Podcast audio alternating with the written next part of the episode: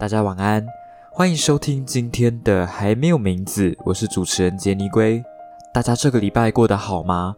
明天是星期五哦，大家只要再努力一天，礼拜六、礼拜天就可以好好休息了。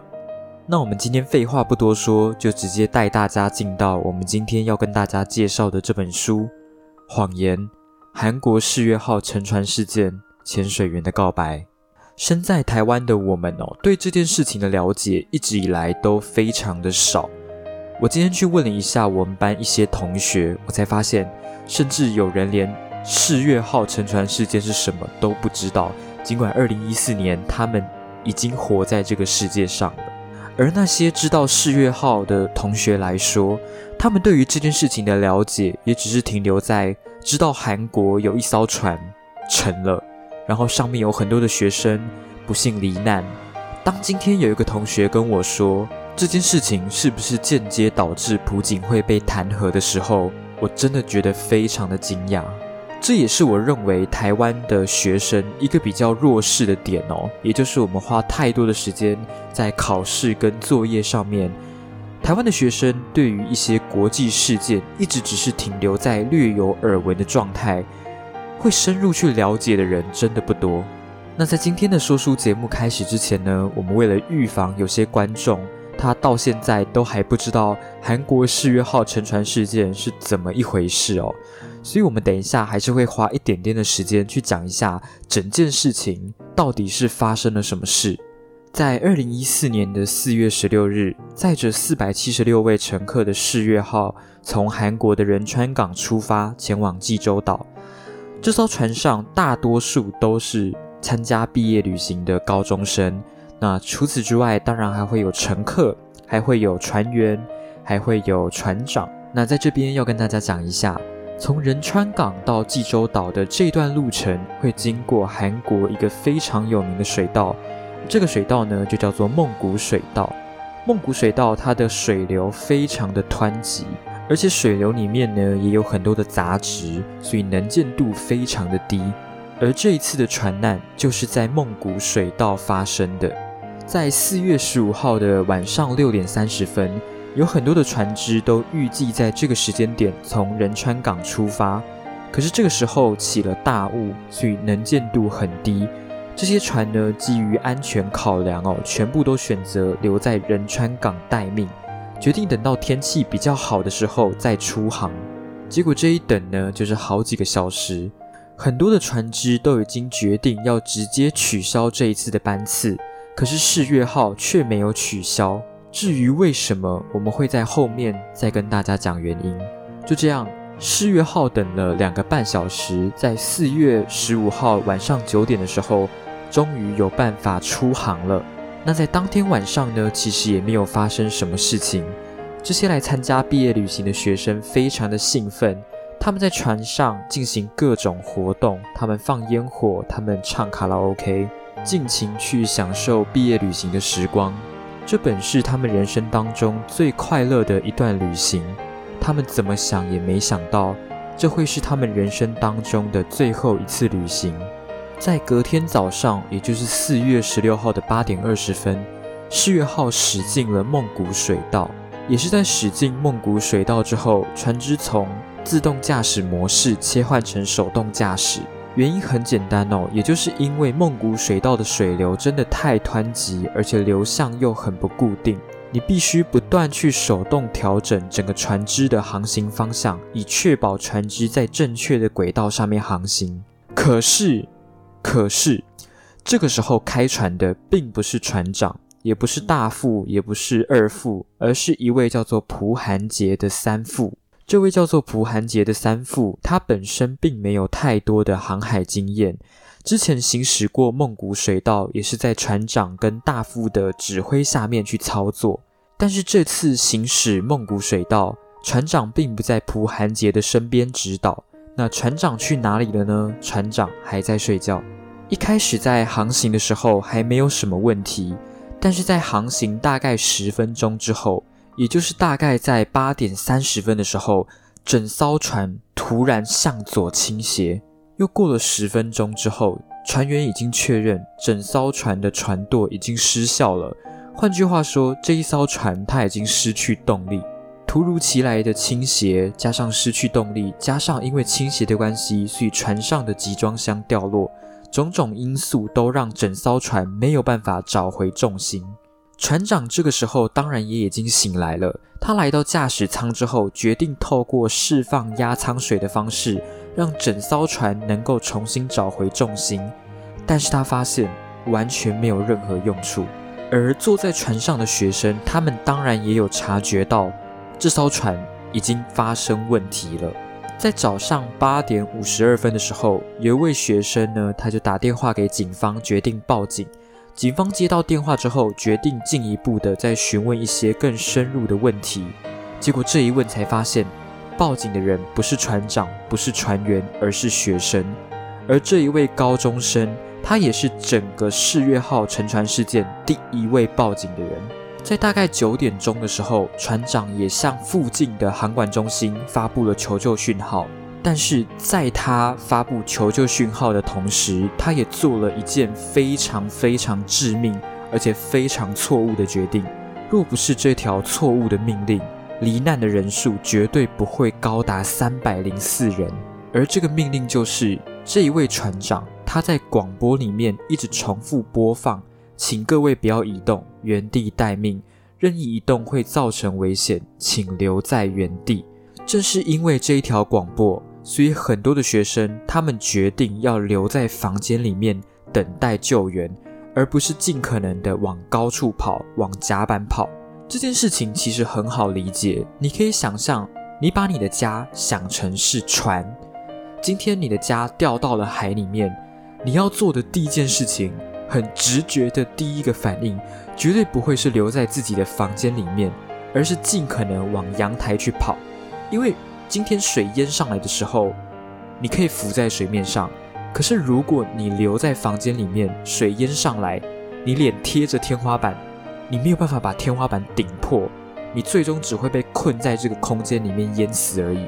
在九点三十分的时候，海警队的人也到了。他们救下的第一批船员，大部分都是世越号的船员。当然，这些被救出的人也包括船长。他们没有想到，在这艘船里面还有很多的学生，还有其他的乘客。他们想到的只有弃船逃跑。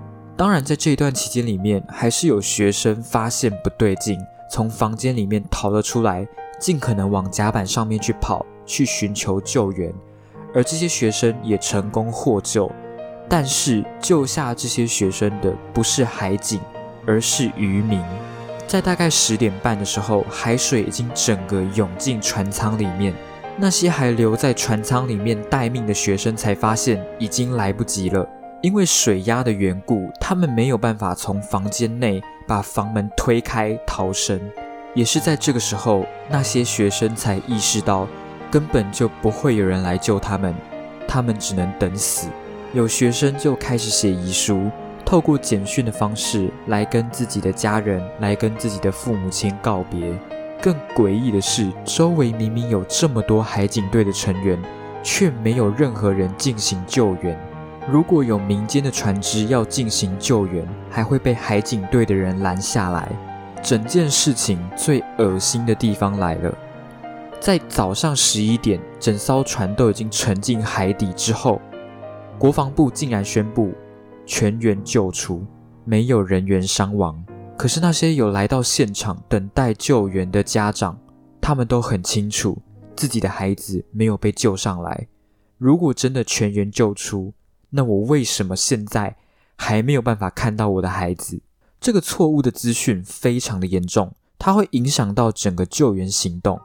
我刚刚有说，会有一些民间的团体，还有渔民会自发进行救援。当他们接收到这些错误的讯息，很自然的也不会再前往进行救援。整件事情到这边还没有结束，在这里给大家一个很基本的概念，也就是船难的黄金七十二小时。今天如果发生船难，你想要找到幸存者，就要好好把握这三天的救援时间。因为在某些情况下会形成气血，所谓的气血，很简单的解释就是有些空气它并没有浮上海面，而是被保留在船舱里面，而这些空气它会给幸存者活下去的机会，但是这些空气也会有用完的时候。所以，如果超过三天，气血的空气被用光，也就不会有任何活下去的机会。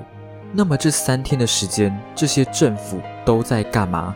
答案是，他们什么事都没有做，任何的救援行动都没有做。那这些围在世越号周围的海警队员，他们又做了什么事情呢？他们工作非常的认真，每一个都恪尽职守。把前来救援的民间船只全部拦下来，不让他们接近世越号进行救援。那我们再来看一下当时的韩国总统朴槿惠，他都做了什么事情？朴槿惠在事发之后的七个小时才露面，这七个小时里面，他去了哪里？他做了什么事情？没有人知道。有人说他应该是去做头发，有人说他去打肉毒杆菌。有人说他是去做了医美手术，所以麻醉醒来才知道这些事情。无论这七个小时他人跑去哪里，这都会成为他政治生涯当中最为人诟病的地方。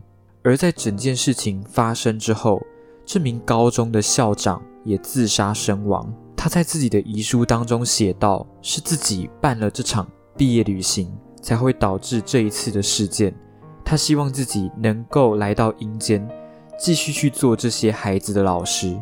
那我刚刚已经花了大概十分钟的时间，跟大家讲了一下韩国世越号沉船事件到底发生了什么事情。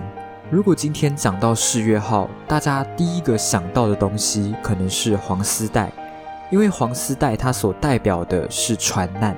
在我们今天要跟大家介绍的这本书里面。他有写到其中一个段落是，这名参与救援的民间潜水员罗根水，他来到了这些罹难学生的教室，他看到非常多的黄丝带，除此之外，他也看到了非常多的卡片，有很多的玩偶，各式各样的花，而在黑板上，有人用了不同颜色的粉笔写下了大大小小的字：“我想你，我爱你，一定会重逢。”谢谢你。走进教室，你可以从每一个学生的桌上看到他们的家人、他们的朋友为他们写下的祝福，而他们的桌上也摆满了不同的东西，有全家福的照片，有零食，有糖果，有学习用品，有玩具，还有喜欢的歌手的 CD 跟平时喜欢读的书，有小盆栽，还有能够留言的笔记本，而这本笔记本上面写着。永远怀念共度的时光。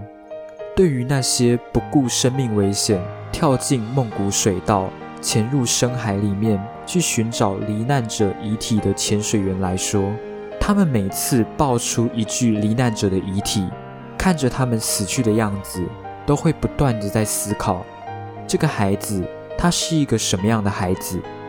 他曾经经历过什么样的时光？他的兴趣是什么？他平常的休闲活动是什么？他喜欢的零食又是什么？透过这些桌上的物品，让罗根水潜水员有机会去认识那些被他找到的孩子。让我印象深刻的是，罗根水潜水员原本是有想要在笔记本上面留言的，可是当他打开笔记本之后，却又不知道能够写什么。最后，他只拿起笔来写下了一句。对不起，一切都太晚了。关于这本书的细节，我会等到明天去学校跟同学录音的时候再跟他们讨论。在进到关于这一起事件的调查之前，我们要先跟大家分享一首关于这一起事件的歌曲：BTS 防弹少年团的《Spring Day》。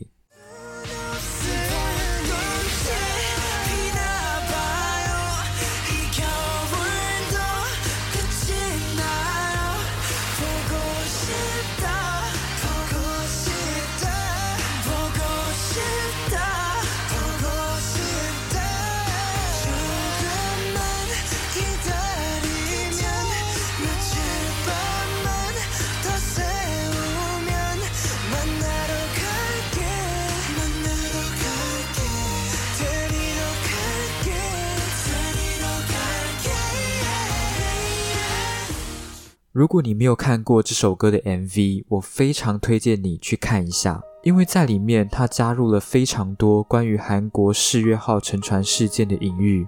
既然已经决定要把这本书的内容放到明天跟同学一起分享，剩下的时间我就带大家一起来看一下，在这一部 MV 里面有哪些点是你们可能会不太明白，他所想要表达的意涵是什么。顺便带着大家一起来思考这些点背后的哲学问题。在这部 MV 一分零八秒的时候，你会看到 Armless 这个字。那么 Armless 它又是什么意思？那么这个词呢？它其实是出自一位小说家，叫做勒奎恩，他所写的一部短篇故事，叫做《The Ones Who Walk Away from Armless》，从奥美拉斯出走的人。所以 Armless 它所代表的就是一座城市的名字。在整篇故事的一开始，作者就跟我们说 a m a l u s 它是一个充满欢乐的城市。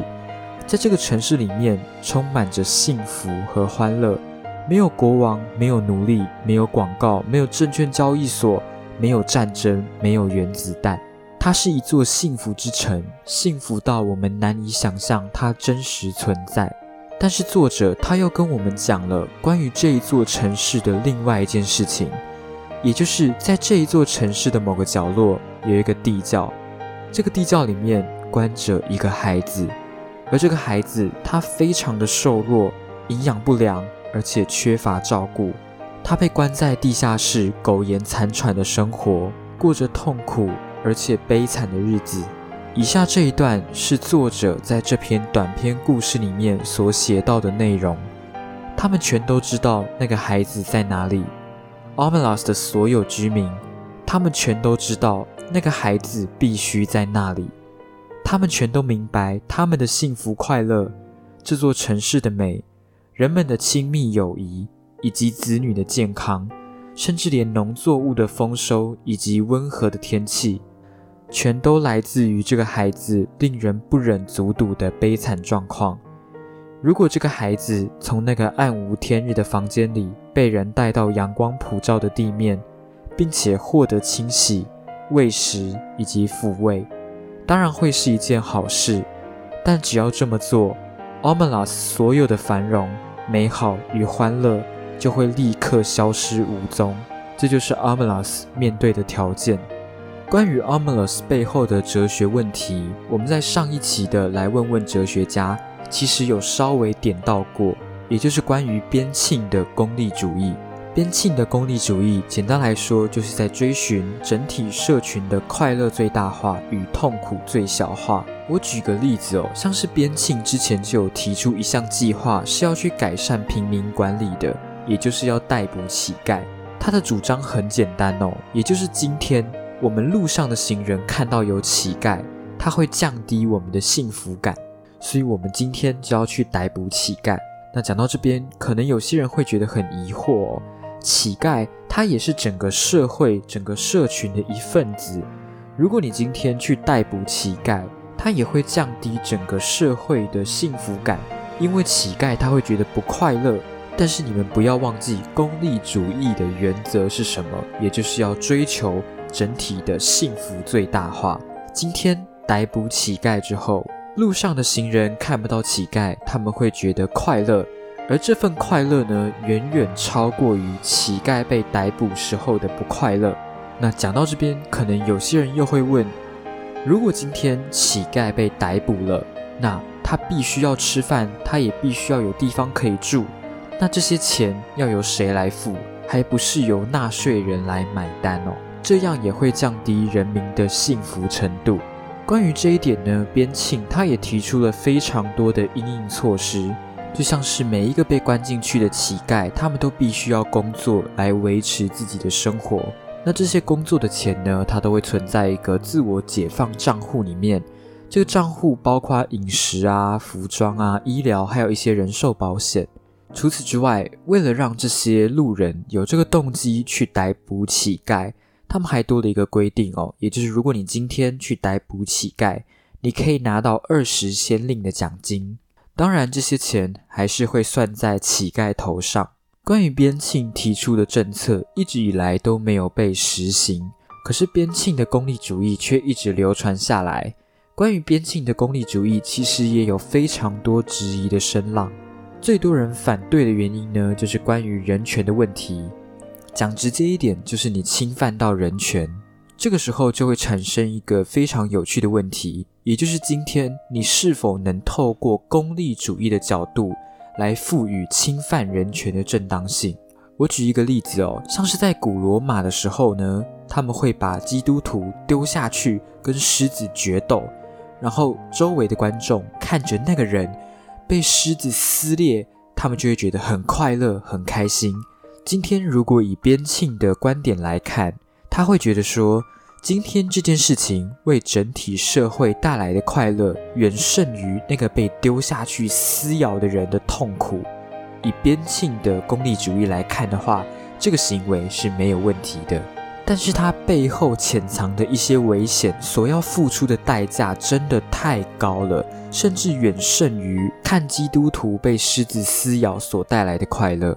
我们来想象一下就好，你来想一下。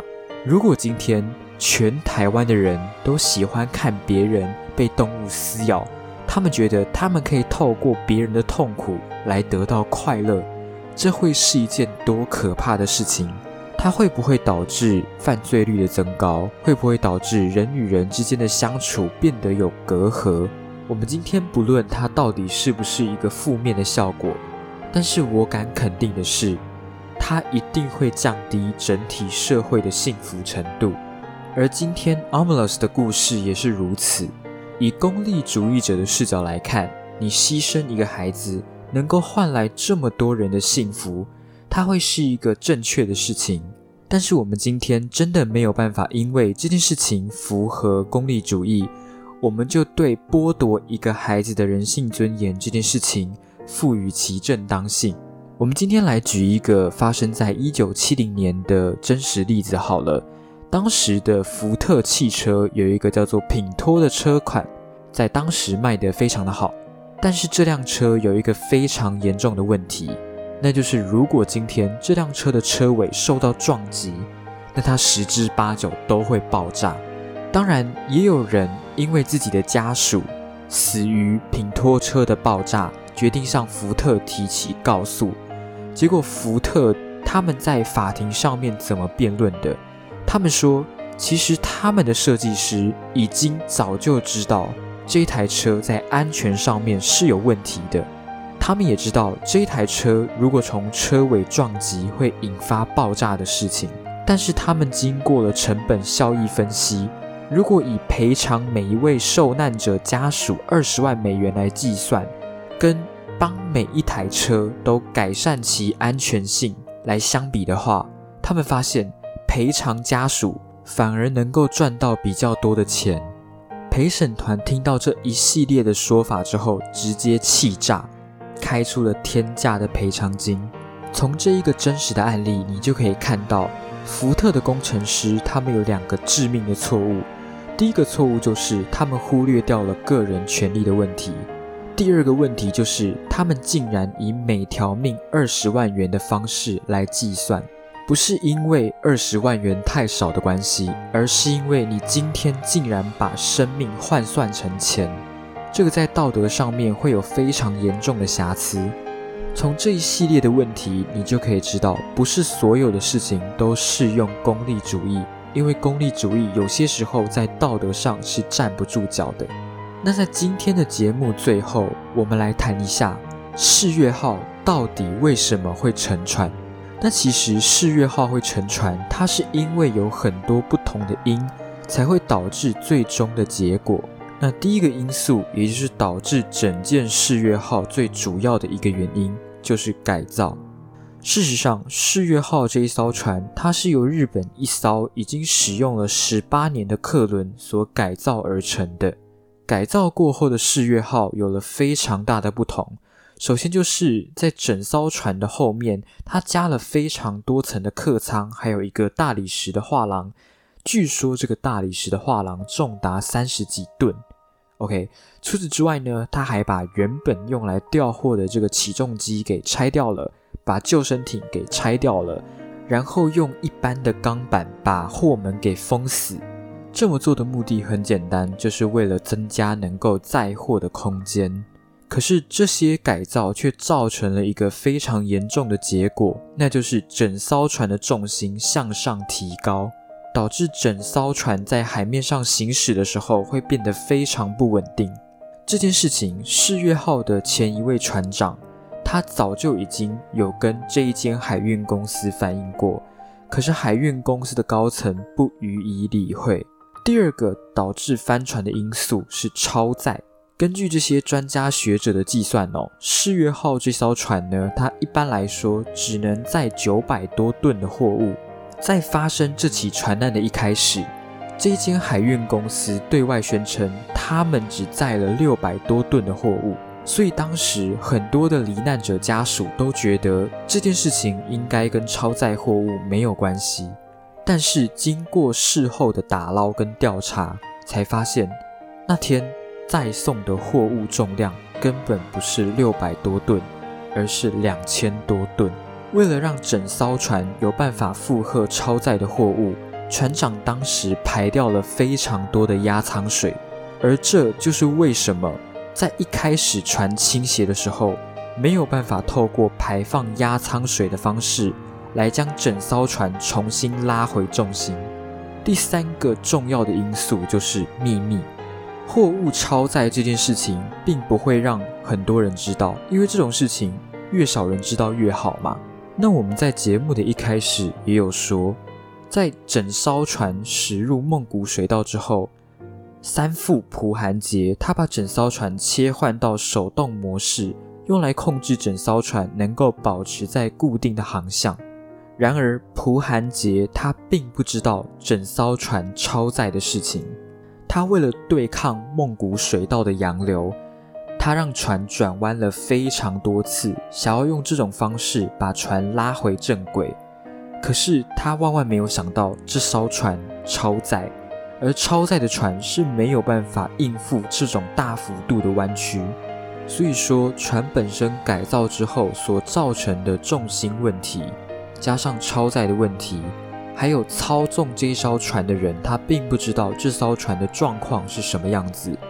这三个因素最终导致世越号失去重心、倾斜，最后翻覆。那我们今天的节目差不多到这边就结束了。关于谎言——韩国世越号沉船事件潜水员的告白这一本书，它的内容我们会留在明天跟同学录音完之后，剪辑才会放到我的 podcast 频道。希望今天的节目有带给你一个好的心情，有带给你一个好的夜晚。喜欢我的 podcast 节目的话，记得去订阅我的 podcast 频道，并且多多帮我分享。要开启小铃铛，才会在我节目上市的第一时间接到通知。我们在未来的节目里不见不散。